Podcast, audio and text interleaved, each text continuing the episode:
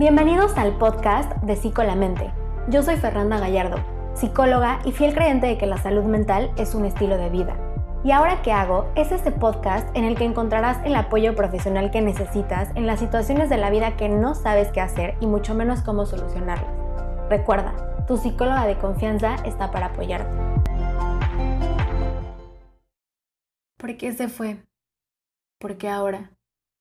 ¿Por qué no volverá? ¿Por qué me dejó?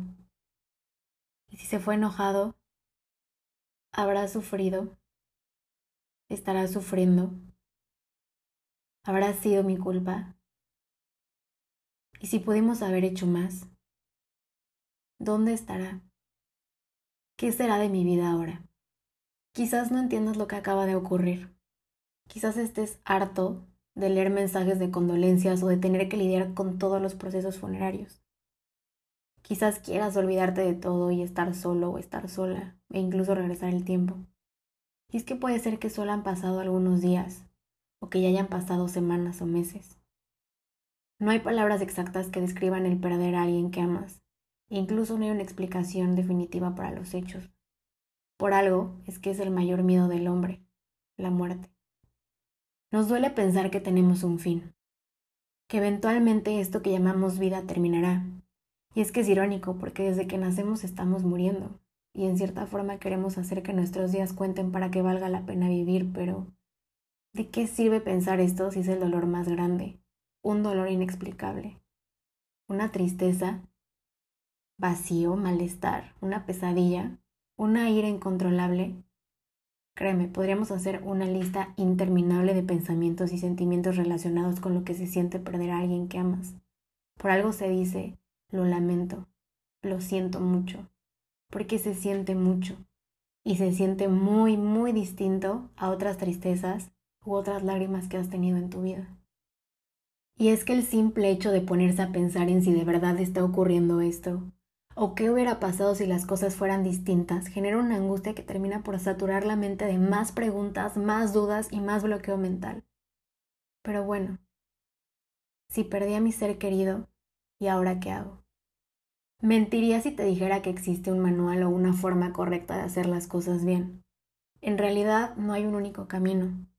Desde ahora en adelante, durante un tiempo, van a ser subidas, bajadas, caídas, y si lo deseas, la llegada a un destino que no sabías que existía. Es válido sentir lo que estás sintiendo y es válido sentir lo que seguirás sintiendo. Una vez que tengas el tiempo y los asuntos legales e incluso religiosos arreglados, es momento de empezar a actuar. ¿Cómo?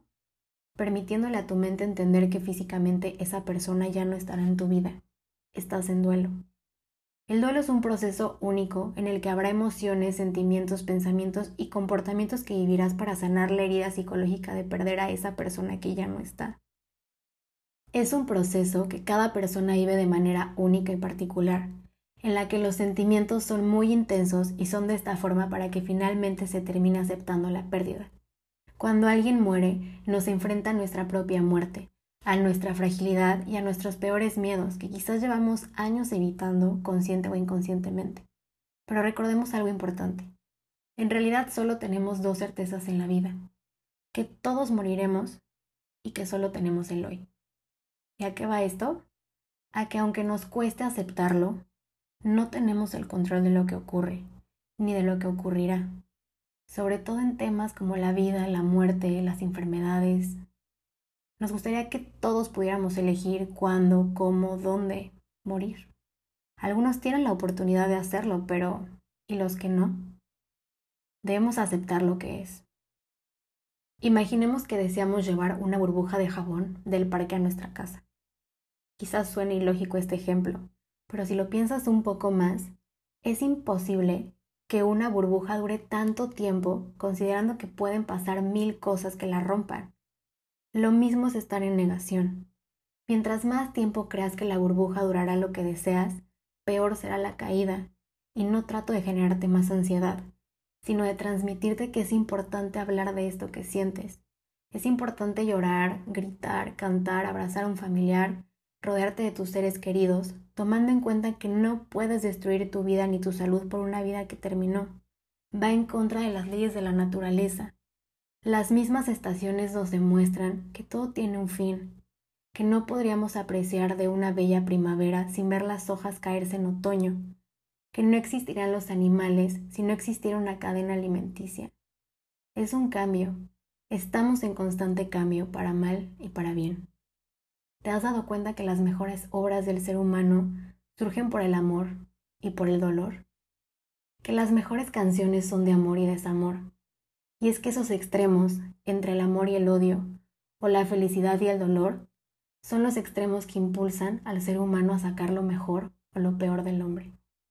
Te pregunto, ¿qué quieres hacer tú? Y probablemente estés pensando, pero estoy tan enojada o tan molesta y no puedo sentirme así, es una ira, un coraje, ¿por qué a él, por qué a ella? ¿Por qué tuvo que ser así? ¿Por qué la vida es tan injusta? ¿Dónde está Dios, esa fuerza, ese Señor? Incluso piensas que ya no tienes fe. O quizás sientas que estás tan enojado con tu persona porque no hiciste muchas cosas, porque no aprovechaste el tiempo, porque te faltó tiempo. Y sí, es válido sentirte así, tiene sentido. Pero para la vida por alguna razón ocurrió y hay que aceptar lo que está hoy y hay que aceptar lo que ya no está. Esto no significa que se trate de olvidarlo, de olvidarla, de dejar ir y de seguir sin mirar atrás. Más bien te pregunto, ¿qué te dejó tu ser querido? ¿Qué te enseñó? Piénsalo por unos minutos. Quizás desde ahora o después mientras caminas o antes de dormir, pero piénsalo. Imagina que tienes una maleta, pues vas a emprender un viaje largo y debes llevar solo lo que necesitas y tus pertenencias más valiosas para sobrevivir.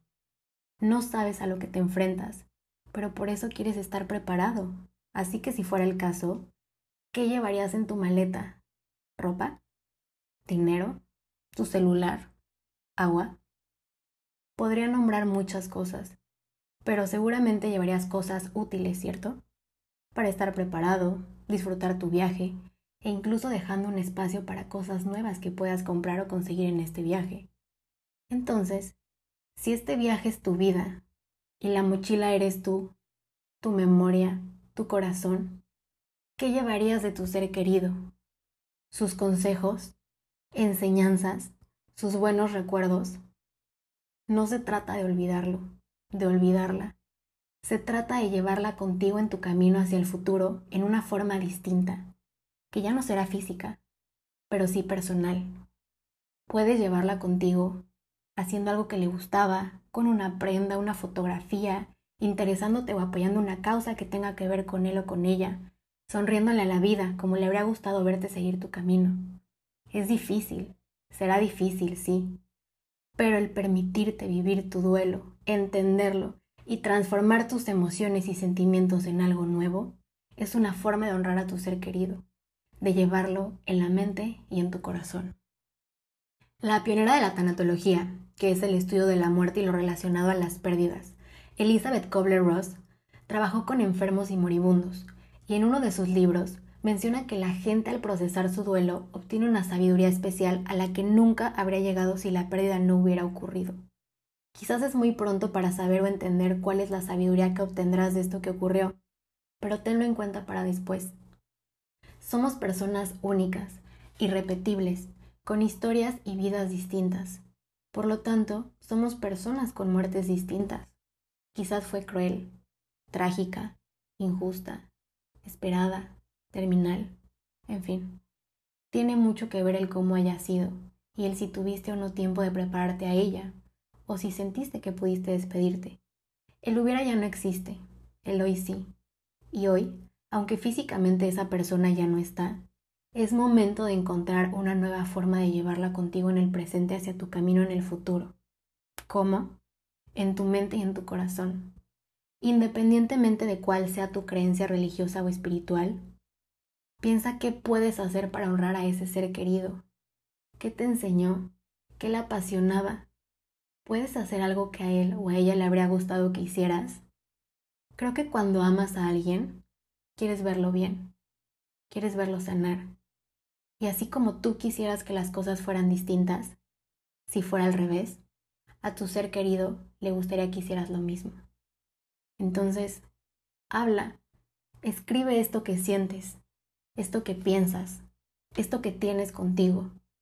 Si crees que la situación te está superando, por favor acude por ayuda profesional. Existimos muchas personas que dedicamos nuestra vida a enfocarnos en estos temas porque sabemos que son difíciles, pero también sabemos que hay manera de sanar y salir adelante. Recuerda, como tú piensas, sientes y actúas. Sí con la mente.